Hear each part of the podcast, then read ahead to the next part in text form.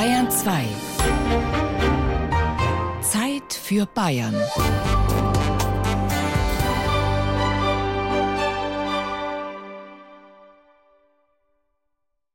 Einen schönen Sonntag wünscht Ihnen Erna Raps. Zeit für Bayern widmet sich einem Stück Zeitgeschichte. Kaum ein historisches Kapitel ist so penibel erforscht wie das Dritte Reich. Und trotzdem gibt es Lücken, so sind die Kibbuzim in Bayern fast in Vergessenheit geraten. Die amerikanische Besatzungsmacht richtete unmittelbar nach Kriegsende Quartiere für jüdische Holocaust-Überlebende ein. Es waren Trainingscamps, in denen die Menschen auf ihrer Ausreise nach Palästina vorbereitet wurden. Am Ammersee zwischen Landsberg und München gab es fünf solcher Kibbuzim. Dokumente sind so gut wie keine überliefert, aber unser Autor Thies Marsen hat einen Zeitzeugen ausfindig gemacht, der im Kibbutz in Greifenberg gearbeitet hat.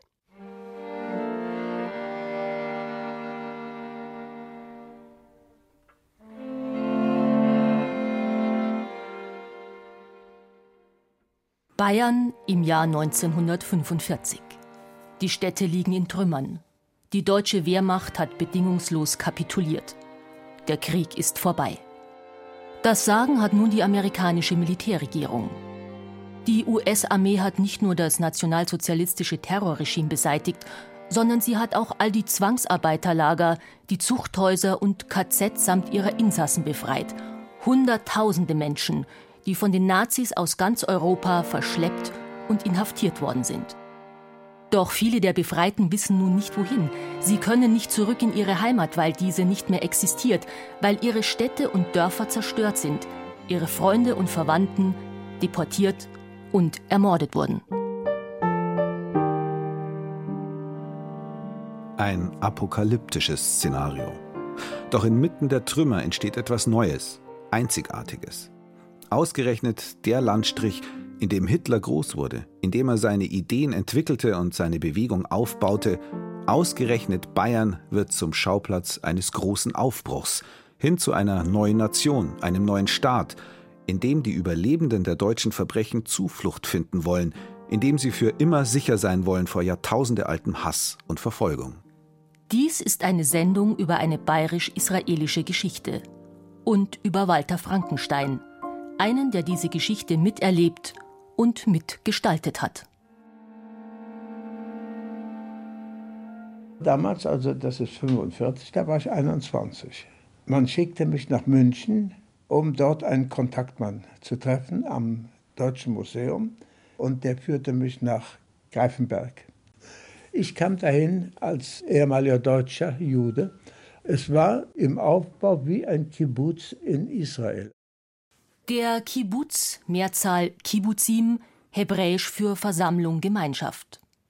Heute versteht man laut Duden unter Kibbutz eine ländliche Siedlung mit kollektiver Wirtschaft und Lebensweise in Israel. Aber nicht nur in Israel, auch andernorts gibt bzw. gab es Kibbuzim. Zum Beispiel in Bayern zwischen 1945 und 1950. Seit Jahrzehnten beschäftige ich mich schon mit Bayern im Nationalsozialismus Dabei bin ich immer wieder auf die Kibbuzim jüdischer Holocaust-Überlebender gestoßen, meist nur am Rande erwähnt als Halbsatz in einem Artikel oder Buchbeitrag. Mehr nicht. Dabei existierten zeitweise bis zu 40 solcher Kibbuzim, von Maasbach nahe Bad Kissingen bis Bad Endorf im Landkreis Rosenheim. Und besonders viele gab es am Westufer des Ammersees, in Dießen, in Utting, in Riederau und der größte in Greifenberg an der Nordspitze des Sees. Am Ortsrand von Greifenberg unterhalb des Schlosses und nicht weit von dem kleinen Fluss Windach liegt Theresienbad. Ursprünglich ein Heilbad mit Mineralwasserquelle, in dem im 19. Jahrhundert Zaren und Könige weilten. Nach dem Ersten Weltkrieg verfiel das Gebäudeensemble, bis die Nazis darin 1935 eine Obergauführerinnenschule einrichteten. Hier wurde die Führungsebene des Bundes Deutscher Mädel, kurz BDM, ausgebildet. Heute beherbergt Theresienbad das Kreisseniorenheim des Landkreises Landsberg. Leiter ist Thomas Söldner. Nehmen Sie doch bitte Platz. Dankeschön. Es geht um jüdische Kibbuzim am Ammersee. Aha. Ich weiß nicht, inwiefern Sie über diese Geschichte informiert sind. Das überhaupt nicht. Überhaupt nicht. Also es gab hier in diesem Haus einen Kibbutz. Okay. Und zwar so über zwei Jahre. Und da wollte ich einfach mal fragen, ob das hier vor Ort bekannt ist. Nein, also das Einzige, was uns bekannt ist aus der Geschichte des Theresienbades oder was mir persönlich bekannt ist, ist, dass in der Zeit unmittelbar nach dem Zweiten Weltkrieg Flüchtlinge und Deportierte hier Unterkunft gefunden haben. Das waren zum Teil fast 200 Leute und die hatten hier einen Fußballverein, Ichut Greifenberg. Okay. Sie hatten Berufsschulen und es gibt ein wunderschönes Foto da draußen hier vor Ihrem Büro, da ist ja die Terrasse und dort stehen junge Leute in so einer Art Uniform, alle mit weißem Hemd und dunklen entweder Hosen oder Röcken, stehen beim Morgenappell und hissen die Fahne mit dem Davidstern. Echt? Also, dass hier ein Kibbutz war, ist mir jetzt vollkommen neu. Thomas Söldner steht damit nicht allein. Kaum jemand weiß noch etwas über den Kibbutz in Theresienbad. Ein paar alte Greifenberger, alle weit in den 90ern, können sich zwar noch dunkel erinnern, aber zu einem Interview ist keiner bereit. Ein paar historische Aufzeichnungen aber gibt es, nicht von deutscher Seite, sondern von jüdischer. Ich finde sie im Stadtarchiv von Landsberg am Lech.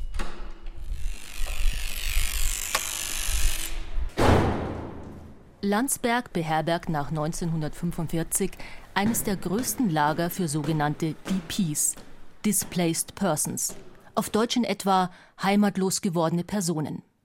Ende April 1945 hat die US-Armee Landsberg befreit und damit auch die elf Konzentrationslager des Außenlagerkomplexes Kaufering im Umkreis der Stadt.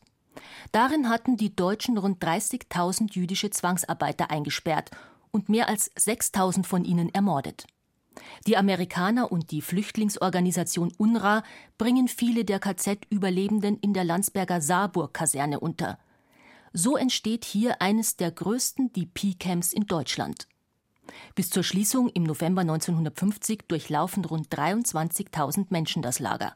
Die meisten von ihnen Juden. Viele verbringen hier Monate, wenn nicht gar Jahre. So entsteht mitten in Landsberg ein reiches jüdisches Leben. Politisch, kulturell, sportlich. Mit einem legendären Fußballclub, Ichut Landsberg, und auch einer eigenen Zeitung, die Landsberger Lagerzeitung. Später umbenannt in Jiddische Zeitung.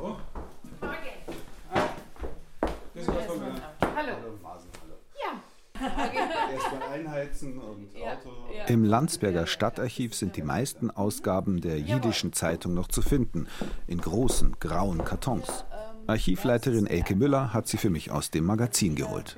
Die Landsberger Lagerzeitung ist zum ersten Mal im Oktober 1945 erschienen, herausgegeben vom Displaced Persons Camp in Landsberg. Auf welcher Sprache denn eigentlich? Denn die jüdischen Überlebenden der Lager, die hier waren, die kamen ja aus allen Herrenländern. Der kleinste gemeinsame Nenner war, das in Jiddisch herauszugeben. Zunächst in lateinischen Lettern, also so wie wir auch drucken. Später, als es dann offenbar hebräische Letter auch gab, wurde dann die Zeitung mit hebräischen Lettern gedruckt. Können Sie das lesen? Die hebräischen leider nicht, die lateinischen Letter natürlich schon, weil das Jiddisch natürlich sehr verwandt ist mit äh, unserem Deutschen. Gerade wenn man es laut vorliest, versteht man doch relativ viel. Ich interessiere mich ja vor allem für die Lager insbesondere am Ammersee bzw. Kibbutzim. Ich weiß nicht, inwiefern Sie da einen Überblick haben, ob denn über diese Außenstellen des DP-Lagers Landsberg denn da auch manchmal was drinsteht. Ja, da müssen wir jetzt schauen. Lagerzeit 49, Landsberger Lagerzeit 49. Die jiddische Zeitung. Also die Überschrift ist offensichtlich hebräisch. Da verstehe ich gar nichts. Das darunter allerdings, es ist ein Skandal, gar nicht zu tun, zu lindern, die Neut von die DP. Das kann ich verstehen. Mhm. Das ist sehr lautmalerisch. Mhm. Das sind Aufrufe, auch Nazi-Verbrecher zu finden, oder? Mhm. Sehe ich das richtig? Ja. Kleine jüdische Kibbutzim vereinigen sich und schaffen ein Komitee. Das ist es. Das ist der Beitrag. Okay, in Utting-Holzhausen, Riederau und diesen wohnen zu Bislechen Jiddisch die dotzige kleine Jidenkubuzim seinen geworfen. Ich glaube, da brauche ich doch ein bisschen Zeit, bis ich das ganz verstehe. In Utting, Holzhausen, Riederau und Diesen wohnen Jiden. Die dosige kleine Jidenkibbuzim seien zerworfen, abgeteilt einer von anderen, haben nicht keine Verbindung. Schon von lang fühlt sich eine Notwendigkeit, die dormante jüdische Kibbutzim zusammenzunehmen und bilden eine Gemeinde und mit gemeinsamen Keuches schaffen eine Kraft, aufwecken Initiatives, leichter zu machen die tagtägliche Sorgen von unser zeitweiligen Du-Sein. In der Landsberger Lagerzeitung finde ich einige Berichte über die Kibbutzim am Ammersee, etwa in der Ausgabe vom 31. Dezember 1945 über die feierliche Eröffnung des Kibbutz Nocham in Greifenberg. Schabbes, dem 22. Dezember, ist in Greifenberg eröffnet geworden, der Kibbutz Nocham. Die Feierung hat sich angehäuben mit der imposanten Manifestatie. Fünf Anzeiger Abend haben die Chaverim von Kibbutz aufgestellt in militärischer Ordnung, aufgezogen auf einem Mast in Häuf von Kibbutz die blau-weiße Fahne. Die blau-weiße Fahne haben die Chaverim, die Bewohner des Kibbutz, damals im Hof des Greifenberger Theresienbad am Fahnenmast hochgezogen. Natürlich nicht die weiß-blaue bayerische Fahne, sondern die blau-weiße mit dem Davidstern. Heute die Staatsflagge Israels. Schon damals das Symbol der zionistisch gesinnten Juden.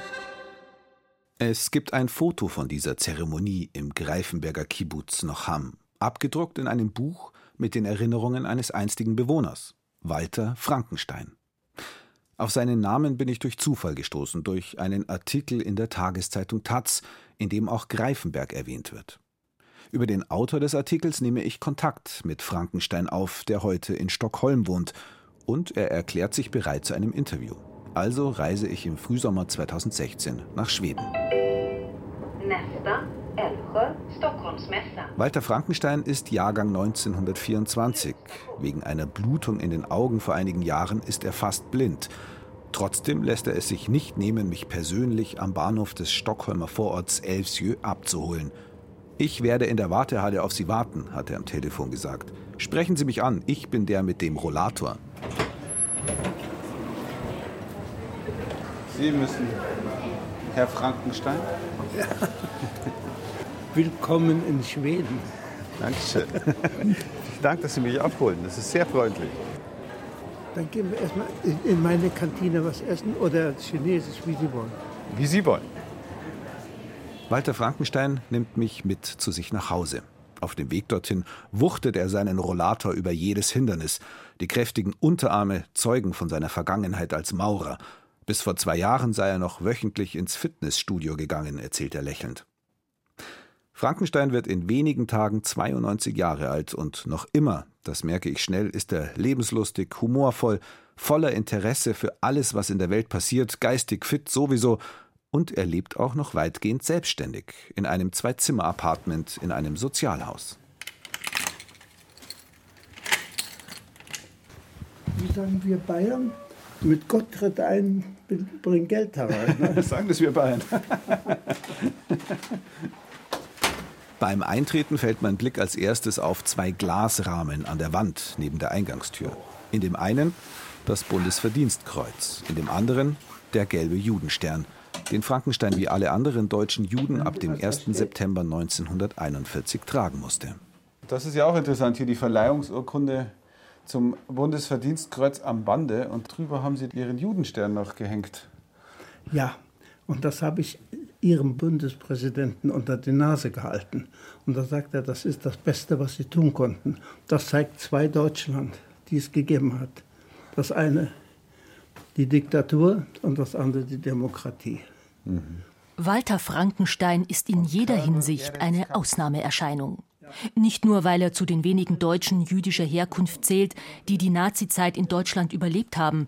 Er war zudem weder im KZ noch im Exil. Die letzten Jahre des Dritten Reiches überstand er als sogenanntes U-Boot, also als illegaler in wechselnden Verstecken in Leipzig und Berlin, gemeinsam mit seiner Frau Leonie und zwei Kleinkindern.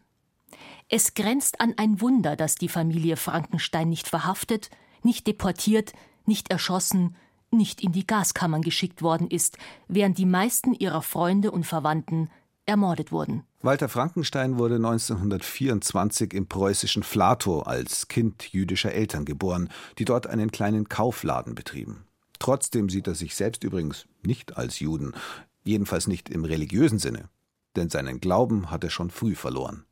Am 1. April 1933, zwei Monate nachdem Hitler die Macht in Deutschland übernommen hat, gab es den ersten Boykott jüdischer Geschäfte in Deutschland. Wir hatten eine Wohnung über dem Geschäft und ich stand am Fenster und da sah ich, wie eine Gruppe aus A-Leute vorbeizog und der eine zog eine Pistole und schoss zu uns ins Geschäft. Und da stand ich da oben als Neunjähriger und äh, sagte, lieber Gott, wenn dieser Mann nicht innerhalb der nächsten 50 Meter tot umfällt, dann glaube ich nicht mehr an dich. Natürlich ist er nicht umgefallen. Und ich habe meinen Glauben als Kind verloren. In der rassistischen Ideologie der Nazis ist Walter Frankenstein natürlich trotzdem ein Jude und wird ausgegrenzt, diskriminiert, verfolgt. Doch auch während der NS-Herrschaft gibt es Deutsche, die helfen, selbst bei der Polizei. Einer davon verschafft dem kleinen Walter das Rüstzeug zum Überleben unter der Nazi-Diktatur. Der war Instrukteur bei der deutschen Polizei für Selbstverteidigung. Und dieser Mann sagte zu meiner Mutter, ich werde ihrem Sohn etwas beibringen, damit er nie mehr Angst haben braucht. Und ich bekam eine sehr gründliche Ausbildung von ihm im Jiu-Jitsu. Das ist kein Sport, das ist ein altes japanisches Verteidigungssystem. Und ich bin heute noch dankbar dafür, weil dadurch wurde mir jede Angst genommen. Ich habe nie wieder in meinem Leben Angst vor irgendetwas oder vor irgendjemand gehabt. Dass einem die Angst genommen wurde, trägt auch viel dafür bei, dass wir überlebt haben. Überleben im Nazi-Deutschland, Überleben im Untergrund. Eine Radiosendung reicht nicht aus, um all die herausragenden Ereignisse zu schildern, die Walter Frankenstein erlebt hat. Deshalb hier nur ein paar Eckpunkte. Seine Schulausbildung absolviert er im Auerbachschen jüdischen Waisenhaus in Berlin, als Schulkamerad des späteren Talkshow-Moderators Hans Rosenthal. Danach arbeitet er in der jüdischen Handwerkerbrigade, was ihn auch in das Büro von Adolf Eichmann führt, dem Organisator der Judenvernichtung im Reichssicherheitshauptamt. Als die Berliner Juden zur Ermordung nach Osten deportiert werden, taucht Walter mit seiner frisch angetrauten Frau Leonie und ihrem Sohn Peter unter. Im Untergrund wird das zweite Kind Michael geboren.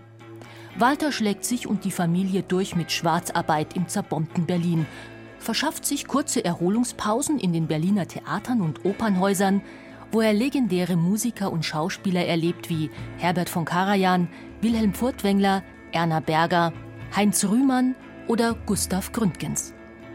Die letzten Tage des Dritten Reiches verbringt die Familie Frankenstein in einem Bunker mitten in Berlin. Walter muss sich hinter Strohballen verstecken, damit die anderen Bunkerinsassen ihn nicht entdecken und an die Gestapo verraten. Fünf Tage lang.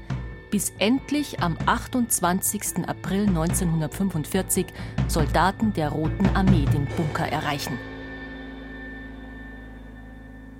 Der erste Russe kam rein. Und ich sah den Russen und fall dem Russen, der die Maschinenpistole auf der Brust hängt, fall dem um Hals.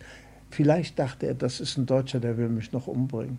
Der schubste mich dann zurück und da sagte ich, hatte ein Wort Russisch gelernt.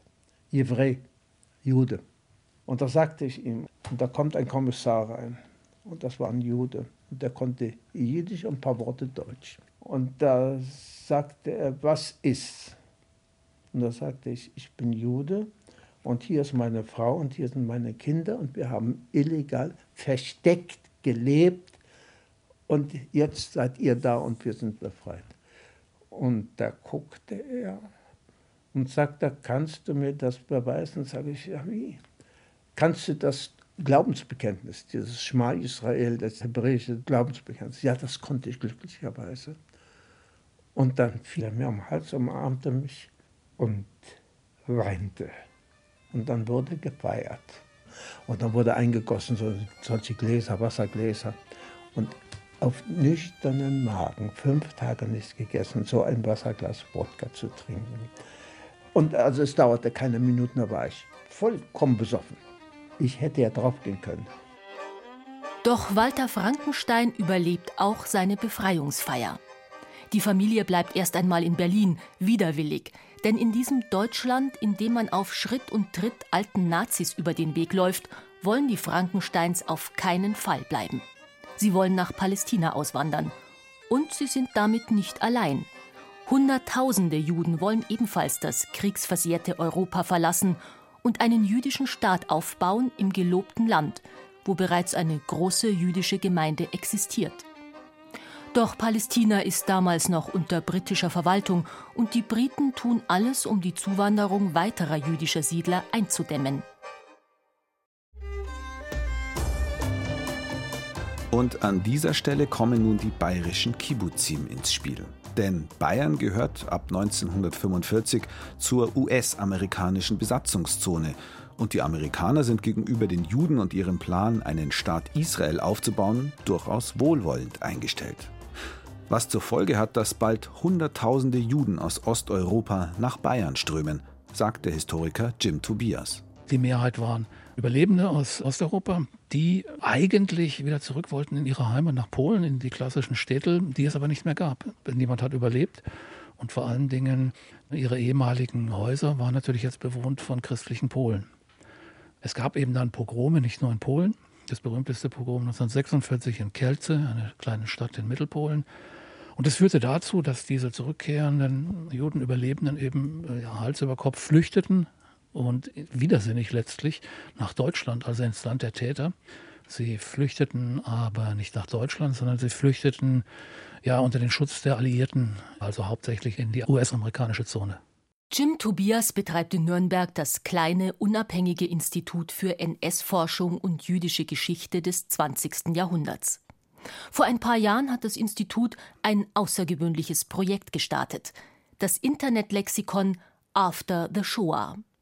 Auf einer virtuellen Karte sind sämtliche bekannten jüdischen Gemeinschaften eingetragen, die es ab 1945 in Bayern und den benachbarten Ländern Hessen und Württemberg gegeben hat. Sanatorien, Kinderlager, DP-Camps und Kibbuzim. Reine Kibbuzim, also Trainingsfarmen, Bauernschulen, auf Deutsch vielleicht gesagt, gab es ungefähr 40. Was machte so einen Kibbutz aus? Die gemeinsame Idee, die gemeinsame Idee, gleichberechtigt zu leben, im Kollektiv zu leben, dieselben Ziele zu haben. Und das ganz große Ziel war, nach Palästina zu gehen, nach Eretz Israel, das Land aufzubauen. Das heißt, alles war darauf ausgerichtet, die Handwerker, die man äh, gelernt hat, äh, Landwirtschaft, den Sport, den man betrieben hat und so weiter. Genau, alles war auf Eretz Israel, auf den Staat ausgerichtet. Also ich denke, man kann das schon sagen, dieser Kibbutz äh, war schon ein kleines Stück Israel. Wie war das organisiert? Es gab natürlich die jüdische Community in Palästina. Wie sehr war die da involviert? Der Jeschuv, die jüdische Community in Palästina. Sie haben natürlich frühzeitig schon äh, Abgesandte geschickt nach Deutschland, die halt dafür geworben haben, nach Palästina, nach Israel zu gehen. Aber auch während des Nationalsozialismus gab es Organisationsformen. Es gab ja Widerstand, es gab ja einen jüdischen Widerstand. Der Unsinn, der immer wieder verbreitet wird, die Juden sind wie die Schafe zur Schlachtbank gegangen, es gab keinen Widerstand, ist halt wirklich Blödsinn. Diesen gab es sehr wohl, gerade von zionistischen Jugendorganisationen. Hashomer Hatzair, die zusammen mit den Partisanen gekämpft haben, die Ghetto-Fighters in den verschiedenen Ghettos. Also von da gab es Strukturen. Und aus diesen Strukturen erwuchs dann letztlich auch die Bewegung Bricha, unterstützt von Abgesandten aus Palästina. Und die Brecha auf Hebräisch, das heißt einfach nur Flucht. Die Brecha war eine der größten ja, Fluchthilfeorganisationen des 20. Jahrhunderts, die es wirklich geschafft haben, 200.000 Menschen illegal über die Grenze aus Osteuropa nach Deutschland, nach Italien, nach Frankreich, dort in die Häfen und dann illegal überzusetzen nach Palästina. Auch die Familie Frankenstein wendet sich an die Brecha, um nach Palästina zu gelangen. Und tatsächlich können sich Leonie und die beiden Kinder am 15. November 1945 auf den Weg machen. Über Paris und Marseille nach Haifa. Walter aber muss vorerst in Deutschland bleiben. Sechs Wochen nur, so versprechen es ihm die Bricha-Aktivisten. Dann darf er nachreisen. Doch am Ende werden es anderthalb Jahre, in denen er von seiner Familie getrennt ist. Denn die Bricha hat eine Aufgabe für ihn. In Bayern. Man schickte mich nach Greifenberg. Das war also am 16., 17. Dezember 1945. Ich sollte dort also die Jungs und Mädchen ein bisschen physisch und psychisch aufbauen. Die kamen aus KZs, die kamen von Partisanen, die kamen aus Verstecken. Junge Menschen, die viel, viel durchgemacht haben. Noch mehr als Sie? Ja, vielleicht. Also ich weiß nicht, ich kann mir nicht vorstellen, wie ein Mensch ein Konzentrationslager überleben konnte und dabei nicht also psychisch äh, auseinandergefallen ist. Und diese Menschen, die musste man also wieder aufbauen. Und das war meine Aufgabe. Dann habe ich aber auch in Greifenberg die Küche gemacht. Also ich war der Oberkoch. Und ich hatte auch in Greifenberg eine Hochzeit ausgerichtet. Wir waren 180 Personen zu dieser Hochzeit. Die Braut war ein Mädchen, die in Ungarn überlebt hat, teilweise versteckt, teilweise auch interniert. Und der Elek, der kam aus dem Ghetto von Lodz. Elek und Magda bei der Hochzeit, es gab den Ochsen, den haben sie dann geschlachtet, koscher? Das einzige Werkzeug, das man hatte, um einen Ochsen zu schlachten, das war eine Sense. Da der Fußboden im Duschraum sehr glatt war, da konnte man die Beine zusammenbinden, während der Ochse stand. Und von den Vorderbeinen trug man eine Leine durch die Hinterbeine, die auch zusammengebunden waren. Und dann zog man, dann fiel der Ochse um. Und dann hatten sich zwei, drei auf den drauf gekniet und da wurde er geschlachtet. Das war ja beinahe so wie Koscher, ja. Das war eine richtige Hochzeitsfeier. Es wurde getanzt, es wurde gesungen so wie es auf jüdischen Hochzeiten üblich war. Für viele war das ja auch teilweise eine traurige und teilweise eine sehr glückliche Feier. Bei einem weckte es glückliche Erinnerungen und bei anderen die Trauer. Ihre ganze Familie war ja ausgelöscht, Geschwister, die hätten heiraten können und alles war weg. Das war überhaupt das ganze Leben. Es teilte sich in die traurigen Erlebnisse und die Freude auf die Zukunft. Wie war denn das überhaupt organisiert? Also ich meine, wer hat bestimmt? In Greifenberg, man wählte, also wie in einem Kibbutz, wie man eine Leitung wählt, so machte man das dort auch und dann bestimmte man also, die sind dann verantwortlich, dass alle zu essen, zu trinken haben, ein Bett hatten aber auch die Ausbildung, auch zionistische Ideen, die dann diskutiert wurden und so weiter. Und das heißt basisdemokratisch, fast sozialistisch? Ja, es war im Aufbau wie ein Kibbutz in Israel. Und das funktionierte sehr gut, weil alle hatten dasselbe Ziel. Das war Palästina. Wie war denn da die Stimmung? Ich meine, wie sind Sie da aufgenommen worden? Es war eine Aufbruchsstimmung. Es waren die Überlebenden, also die waren ja Jahre im Konzentrationslager oder im Ghetto oder illegal. Und dann auf einmal konnten sie sich frei bewegen. Sie konnten selbst eine Verantwortung übernehmen. Diese Menschen, die da ankamen, wieder zu aktiven, selbstständigen Individuen zu machen, das war eine große Aufgabe und das war gar nicht so leicht. Und deswegen war das so gut, dass wir in einem Kollektiv lebten, wir hatten Verbindung mit den Leuten im Dorf. Ich weiß, wir hatten eine Ärztin, Zahnärztin, die uns behandelte. Und wir bezahlten ja nicht mit Geld, sondern wir bezahlten mit Zigaretten, auch mit Kaffee, den wir ja bekommen hatten mit den Lebensmittelpaketen. Das war damals die übliche Valuta statt Geld. Und gab es über diesen Handel hinaus Kontakte zu den Einheimischen? Nein, keine Unterhaltung oder so. Man war sehr vorsichtig. Man wusste ja nicht, was haben die im Krieg gemacht. Nicht nur zur einheimischen Bevölkerung von Greifenberg haben die jüdischen Bewohner von Theresienbad wenig Kontakt, auch nicht zu den anderen Kibbuzim am Ammersee. Dabei gibt es nur sechs Kilometer südlich in Utting einen weiteren Kibbutz mit zeitweise über 100 Bewohnern. Mehr als zehn Jahre lang habe ich als Reporter für die Lokalzeitung aus Utting am Ammersee berichtet und dabei auch immer wieder Artikel geschrieben über die Uttinger NS-Vergangenheit, insbesondere über das dortige Konzentrationslager, in dem jüdische Zwangsarbeiter in den letzten Monaten des Krieges Betonteile fertigen mussten. Von einem Kibbutz nach dem Krieg habe ich in dieser Zeit nie etwas gehört. Erst durch den Historiker Jim Tobias und sein Internetprojekt After the Shoah habe ich davon erfahren. Ich frage nach bei der Gemeinde. Dort verweist man mich an Werner Weidacher, den Dorfchronisten von Utting. Grüße Gott, Herr Weidacher. Maßen vom Bayerischen Rundfunk. Ja, was wir halt finden, was Sie brauchen. Jawohl. Was haben Sie denn? Sie als jemand, der eine Chronik über Utting geschrieben hat, der sich viel auch mit den Hausgeschichten hier äh, beschäftigt hat, äh, ja. was haben Sie denn zu diesem Kibbutz im Archiv bei Jana? Da habe ich eigentlich nichts von dem. Da habe ich gar nichts. Ich habe es eigentlich durch meine Frau erfahren. Die war da schon im Kindergarten, dass da Juden drin waren. Aber mehr weiß ich von denen auch nicht, wo die herkommen sind, was das für waren. Das war ein bisschen geheimnisvoll. Da gab es immerhin zur Hochzeit 115 Einwohner. Und Einen eigenen Fußballverein, Jüdischer Sportclub Utting. Der ist mir nicht bekannt. Da habe ich noch nie was gehört von denen. Ich weiß nur, die waren da unten, da oben an der Schulstraße und das war der Kindergarten. Darf ich fragen, was Sie für ein Jahrgang sind? 32. Dann waren Sie bei Kriegsende 13 Jahre alt, ja. weil die Kibbutz gegründet worden sind, 14, sowas um den Dreh. In diesen hat es ja auch einen Kibbutz gegeben. Äh, in diesen waren die Juden in der Neuen Post. Ich bin täglich da vorbeigegangen. Und die waren aber in diesen nicht besonders beliebt, die waren ziemlich frech. Ich weiß bloß von einem, der hat beim Automechaniker Buchfellner Autoschlosser gelernt. Ich bin mit dem ein bisschen bekannt worden.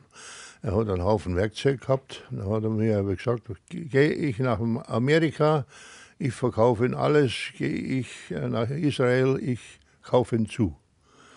Er hat dann alles verkauft, was er gehabt hat. Ich habe von dem, das habe ich heute noch, das Werkzeug, was er verkauft, verkauft hat. das war ein junger Kerl, ein netter Kerl. Das heißt aber, grundsätzlich war das Verhältnis eher distanziert zwischen den Leuten von Dirsen und zwischen ja, den ja, Leuten. Ja, ja. Sonst sind die in diesen nicht besonders hervorgehoben worden. Nach dem Gespräch mit Werner Weidacher schaue ich noch kurz bei dem Haus vorbei, in dem einstmals der Uttinger Kibbutz untergebracht war und das einige Alteingesessene immer noch Judenhaus nennen. Heute ist es ein Mehrfamilienhaus, von der bewegten Geschichte keine Spur. Genauso ist es auch zehn Kilometer südlich in Diesen. Die neue Post, wo einst ein Kibbutz untergebracht war, ist schon lange kein Hotel mehr. Heute beherbergt das Gebäude im Diesener Ortszentrum Wohnungen, eine Pizzeria und ein spanisches Restaurant. Vor 70 Jahren lebten hier knapp 100 jüdische Überlebende. Es gab einen Kindergarten, eine Bibliothek. Die Kibbutzbewohner ließen sich von den örtlichen Fischern das Fischen im Ammersee beibringen. Und es gab, typisch für den Keramikort Diesen, eine Töpferschule. Dem Gespräch mit Werner Weidacher habe ich entnommen, dass das Verhältnis zwischen den jüdischen Kibbutzbewohnern und den Einheimischen am Ammersee offenbar nicht gerade das Beste war. Die Einheimischen ärgerten sich über die angeblich so unverschämten Juden, die unter besonderem Schutz der Besatzungsmacht standen und von diesen auch mit Luxuswaren wie Kaffee oder Zigaretten versorgt wurden. Die Juden wiederum fühlten sich umzingelt von Nazis, die ihre Verwandten und Freunde ermordet hatten. Ein Verhältnis geprägt von tiefem Misstrauen, das Ende April 1946 in Gewalt umschlägt. Am Abend des 27. April 1946, das Kriegsende und die Befreiung der Landsberger Konzentrationslager sind genau ein Jahr her, wird unweit des Diesener Kibbutz ein Fest gefeiert. Die jüdischen Bewohner fühlen sich von den Feiernden bedroht. Sie stellen bewaffnete Wachposten auf. Mitten in der Nacht sind zwei davon verschwunden. Die Landsberger Lagerzeitung berichtet. Verschwunden zwei jiddische junge Leid in Diesen. Ausnahmzustand in Landsberg und Umgegend. In der Nacht von Schabbes, dem 27. April, Sonntag, seien im Dorf Diesen, 20 Kilometer von Landsberg, verschwunden geworden, auf geheimnisvollen Eufen zwei jiddische Bachorim, Chaluzim von dortigen Dror-Kibbutz. Die Nachricht von den verschwundenen Männern erreicht am nächsten Morgen das große DP-Lager in Landsberg. Dort ist die Aufregung groß berichtet der Lokalhistoriker Manfred Deiler. Das Gerücht gipfelte sogar darin, dass man also verbreitete, es seien also jüdische Kinder gekidnappt und sechs jüdische DP-Lagerangehörige getötet worden. Die Stimmung war gereizt und spätestens um 9.30 Uhr, so ist es zumindest im Landsberger Polizeiprotokoll erhalten, kam es zu drastischen Übergriffen gegenüber der Landsberger Bevölkerung. Das Resultat war, dass, so ist es erhalten, 20 Personen im Landsberger Krankenhaus behandelt werden mussten, wobei sieben dort stationär eingewiesen worden sind. Für die Landsberger ist der jüdische Aufstand ein Schock. Ganz anders für die DPs. Aber Naor, heute Vorsitzender des Internationalen Dachau-Komitees, damals Bewohner eines Kibbutz im Landsberger DP-Camp, erlebt den Lageraufstand als 18-Jähriger. Den Tag von Aufstand kam ich aus München. Im Anfang wusste ich nicht, was ist da passiert.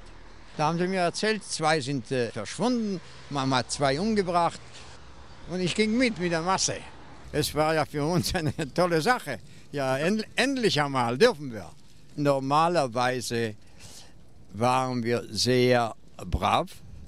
Wir haben nie jemandem was angerührt oder geschädigt. Und das war unique, das war was Besonderes. Und welcher junger Mann nimmt nicht Anteil an so ein äh, Vergnügen? Übrigens, was aus den beiden verschwundenen jungen Männern geworden ist, ist nicht bekannt. Vermutlich hatten sie einfach keine Lust aufs Kibbutzleben und aufs Wacheschieben und sind früh morgens am Diesener Bahnhof in den Zug gestiegen und abgereist. Im Kibbutz Nocham in Greifenberg bekommt man von all der Aufregung nur wenig mit. Die Bewohner haben anderes zu tun. Sie bereiten sich intensiv auf die Reise nach Palästina vor, treiben Sport, lernen Handwerke. Immer wieder kommen auch zionistische Politiker zu Besuch, um für die Aliyah, die Auswanderung zu werben und für ihre jeweiligen Parteien. So auch David Ben Gurion, der spätere Staatschef Israels, erzählt Walter Frankenstein. Wir haben mit ihm diskutiert und äh, ich hatte damals eine Einstellung, die nicht so akzeptiert wurde. Ich sagte, lasst die parteilichen oder zionistischen Richtung, lasst das, bis wir in Palästina sind. Jetzt gilt das zusammen, als eine zusammenhaltende Gruppe nach Palästina kommen. Unsere Aufgabe war, mit der illegalen Einwanderung die Engländer zu überlisten und mehr nach Palästina zu bringen. Was hat denn Ben Gurion auf Sie persönlich für einen Eindruck gemacht? Er machte ja diesen allwissenden väterlichen Eindruck. Er war ja auch schon etliche Jahre älter als ich. Und ich war der junge Schnösel für 21, ja. Diskutieren, seine Meinung sagen, lernen, eine Ausbildung machen, unter Gleichgesinnten sein, eine Zukunft vor Augen haben, nach zwölf Jahren Diktatur und Unterdrückung, nach sechs Jahren Krieg und Vernichtung. Im Kibbutz können die Überlebenden der deutschen Verbrechen all das nachholen, was ihnen so lange verwehrt wurde. Walter Frankenstein hat noch ein Fotoalbum aus dieser Zeit mit vielen Aufnahmen aus dem Kibbutz Nocham. Der Garten, die Sattlerei, die Elektrowerkstatt, Porträts der Bewohner, Gruppenfotos auf der Terrasse, beim Sport. Gemeinsam blättern wir das Album durch, auch wenn Walter Frankenstein wegen seines Augenleidens die Bilder nur noch schemenhaft erkennen kann. Das ist auf der Veranda der großen Terrasse dort die Hissung der Flagge. In der BDM-Gauführungsschule hisst man die Israel-Flagge mit dem Davidstern. Jemand hockt am Klavier, das heißt, es gab auch ein Klavier dort? Ja, wir haben ja auch Theater gespielt. Wir haben Aufführungen gemacht, die wir selbst geschrieben haben, selbst inszeniert haben, selbst die Kostüme gemacht und alles also vom Grund auf. Da haben Sie auch gespielt? Ja, ja. Was haben Sie gespielt? Das waren so vaterländische Sachen. Da Kibbutz wieder aufgebaut wird und wie wir uns befreit haben von den Engländern oder Aufstand im Ghetto und solche Sachen, ja. Und hier schaut es fast so aus, da ist eine Gruppe von jungen Männern, als hätte da jemand ein Gewehr in der Hand. Imitation. Ein Partisanenstück, das man gemacht hat. Aber Sie hatten eine Pistole, eine echte in Greifenberg. Ich hatte eine Parabellum. Die habe ich da unten irgendwo erstanden für Zigaretten oder Kaffee. Was haben Sie damit gemacht? Ich habe den Leuten gezeigt, wie man schießt. Da habe ich eine Zielscheibe aufgemalt, eine Figur. An der Brust hatte ich Ringe hingemacht. Von 15, 20 Meter mussten sie schießen lernen. Schießübungen im Land der Täter für den Kampf um einen eigenen Staat im Nahen Osten. Was Walter Frankenstein zwischen Dezember 1945 und Juni 1946 im Greifenberger Kibbutz Nocham noch auf sehr einfachem Niveau macht, wird kurz darauf professionalisiert. Jüdische Organisationen starten in Bayern ein regelrechtes Militärprogramm.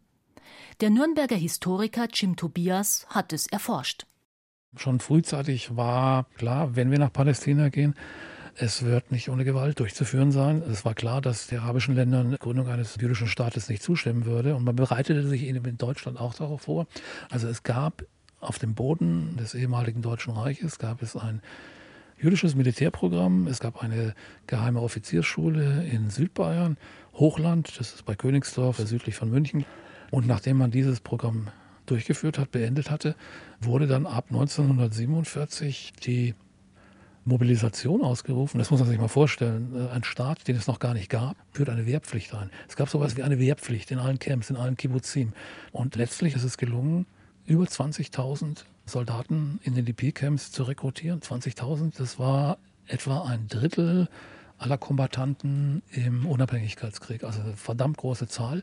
Auf der anderen Seite war es so, dass oftmals die letzten Überlebenden irgendwelcher Familien dann ausgerechnet, kaum hatten sie das gelobte Land betreten, ja, in der Schlacht gefallen sind. Das war natürlich auch was sehr Tragisches zum Teil. Ja, sicherlich gab es sowas halt klar. Die Shoah überlebt, vom Schiff gestiegen, an die Front geschickt worden und dort gefallen. Freilich gab es das. Es ist Wahnsinn, wenn man sich das vorstellt.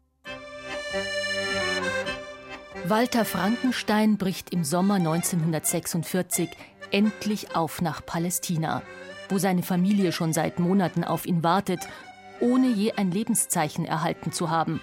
Denn als Brecha-Agent in geheimer Mission ist es ihm verboten, Kontakt zu seiner Frau aufzunehmen. Anfang Juli startet Walter Frankenstein mit einer Gruppe von Bewohnern des Greifenberger Kibbutz Richtung Westen, nach Frankreich. Getarnt als amerikanischer Militärkonvoi. Ihr Ziel Marseille, wo Frankenstein im Auftrag der Brecha ein einstiges Schmugglerschiff in ein Schleuserboot umbaut. Am 19. Oktober 1946 sticht die Latrun in See. An Bord Walter Frankenstein und seine Greifenberger Kameraden sowie weitere über 1200 jüdische Flüchtlinge, eingepfercht in kleine Kojen, die wie Bienenwaben in den Schiffsrumpf eingebaut worden sind. Das war ein alter kohlenbeheizter Dampfer. Und die Kohlen waren der Ballast, auch das Trinkwasser war Ballast. Ja, das wurde ja verbraucht, die Kohlen wurden verheizt und das Schiff wurde instabil. Außerdem hatten wir sehr schlechtes Wetter im Mittelmeer, als wir fuhren. Und wir sind schon bei der Ausfahrt aus dem Hafen von La Ciotat auf den Wellenbrecher gefahren und hatten ein Loch in der Seite, das war knapp über der Wasserlinie. Und da das Schiff schon Schlagseite hatte und immer balanciert wurde, also es waren 30 Mann abkommandiert, die immer das Schiff balancieren mussten. Die liefen dann von einer Seite zur anderen Seite, wenn es sich darüber neigte. Und wir hatten manchmal Schlagseite bis zu 40 Grad. Das war also ganz dicht am Kentern. Sie waren, glaube ich, über zwei Wochen unterwegs mit diesem Schiff. Das hört sich ja nach sehr dramatischen Situationen Natürlich an. Das war äußerst dramatisch. Ich sehe jetzt die Boote mit den Flüchtlingen, die übers Mittelmeer kommen. Das sind offene Schlauchboote, die sind an der frischen Luft, auch wenn sie gefährlich sind. Ja, unser Boot war genauso gefährdet wie die. Wir haben Glück gehabt, es ist nicht gesunken. Aber die Verhältnisse an Bord waren bei uns vielleicht noch schlimmer als auf diesen Schlepperbooten, die heute über das Mittelmeer kommen. Eingefärscht in einem Schiff, das ist unbeschreiblich, der Gestank da unten. Toiletten waren ja unzureichend, alles, alles das. Und die Leute sind nicht in Panik verfallen?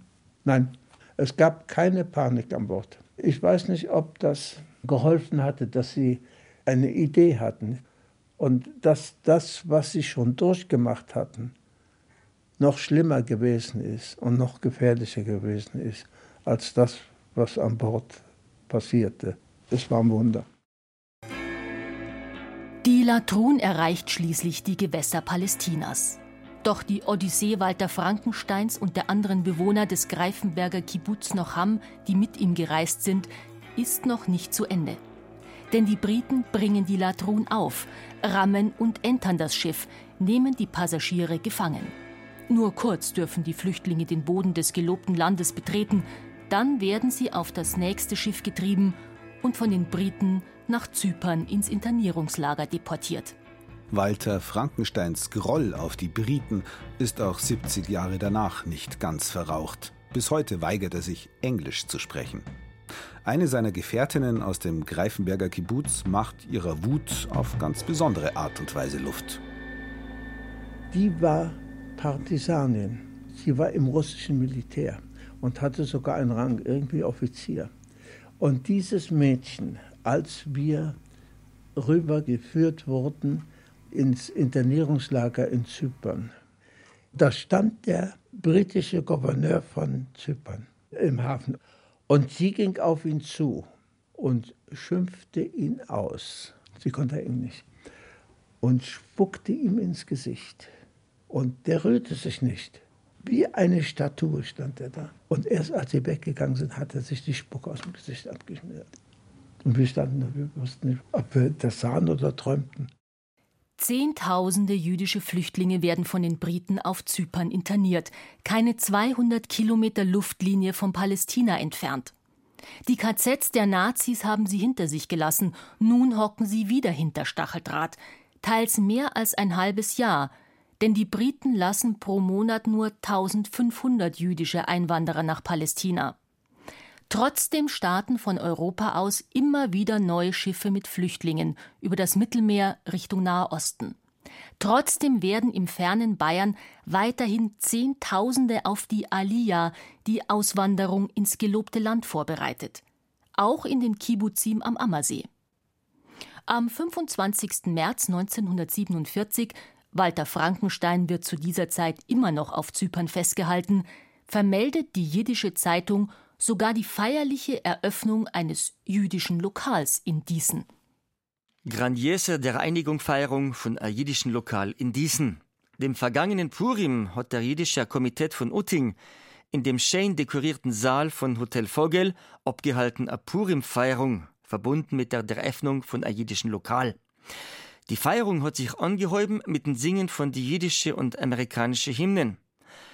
Der Redner schließt mit die Ausrufen so leben das jüdische Volk, so leben unser Retter, die amerikanische Meluche, so leben die Amerikaner Armee.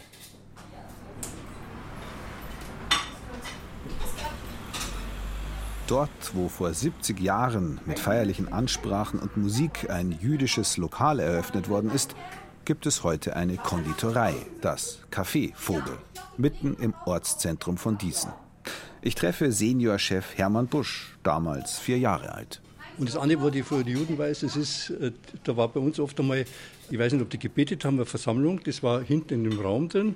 Ich weiß nur, dass man nicht reinschauen durfte. Meine Mutter hat erzählt, der Rabbiner, der eben dann halt das Ganze geführt hat, der hat gesagt, er war so dick, nur zwei Stühle gebraucht. Ja, gesehen habe ich ihn nie. Im Sommer 1947, wenige Monate nach der Eröffnung des jüdischen Lokals im Café Vogel, wird der Diesner Kibbutz aufgelöst. Die Einrichtungen in Utting und Greifenberg etwa ein halbes Jahr später. Wobei das Ende des Kibbutz Nocham im Greifenberger Theresienbad ziemlich abrupt kommt, durch ein verheerendes Feuer. Am 24. Februar 1948 berichtet die jiddische Zeitung in der Nacht von Freitag auf Schabbes ist ausgebrochen ein schreckliches Reife in dem Kibbutz in Greifenberg. Halb zwei bei Nacht haben einige Chaluzim bemerkt, wie es seinen Ereus Flammiken von er gewiss Zimmer. Einige Chaluzim seien verwundet geworden und befinden sich jetzt im jüdischen Spital in München. Die Ursache des Feuers ist unbekannt. Die rund 90 Bewohner, die meisten von ihnen rumänische Juden, werden auf Lager in der Umgebung verteilt, unter anderem nach St. Ottilien und Weilheim. Für den Kibbutz Nocham bedeutet der Brand das Aus. Walter Frankenstein ist zu diesem Zeitpunkt bereits in Israel. Anderthalb Jahre war er getrennt von seiner Familie. Nun sind die Frankensteins wieder vereint in Palästina. Doch die Zustände im gelobten Land sind alles andere als paradiesisch. Weiterhin amtiert die verhasste Mandatsmacht Großbritannien. Die jüdischen Siedlungen werden regelmäßig von Arabern überfallen.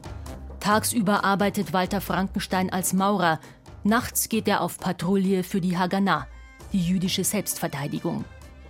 Am 14. Mai 1948 ruft Ben Gurion den Staat Israel aus.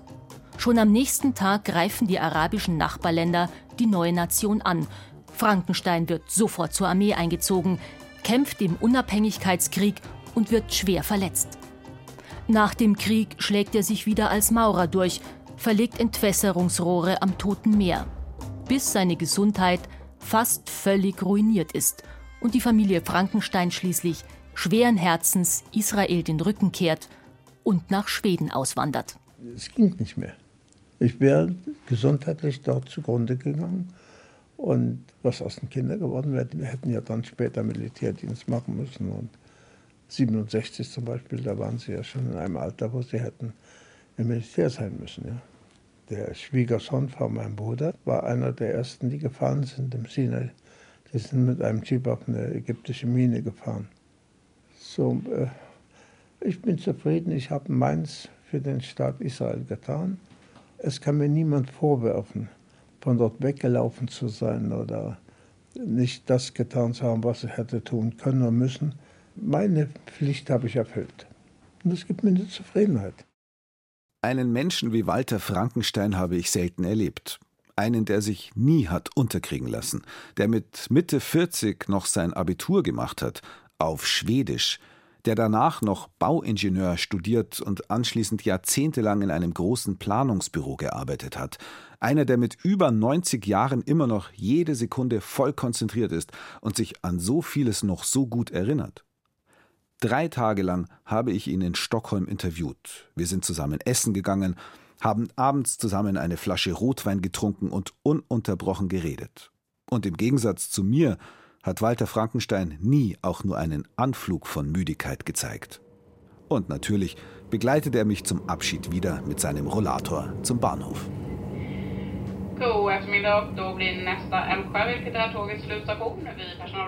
Nach Greifenberg ist Walter Frankenstein übrigens noch einmal zurückgekehrt. Vor ein paar Jahrzehnten. Nur ein kurzer Stopp auf der Durchreise, um seiner Frau Leonie jenen Ort zu zeigen, an dem er ein halbes Jahr verbringen musste, während sie mit den Kindern bereits in Palästina weilte. Der Kibbutz Nocham war für Walter Frankenstein nur ein Zwischenstopp. Eine kurze Episode in seinem langen, ereignisreichen Leben. So wie die Kibbutzim am Ammersee auch nur eine kurze Episode der bayerischen und der jüdischen Geschichte waren. Aber eine prägende und spannende. Als sich die Überlebenden der deutschen Verbrechen im Land der Täter zusammenfanden, um ihr Schicksal selbst in die Hand zu nehmen. One, two,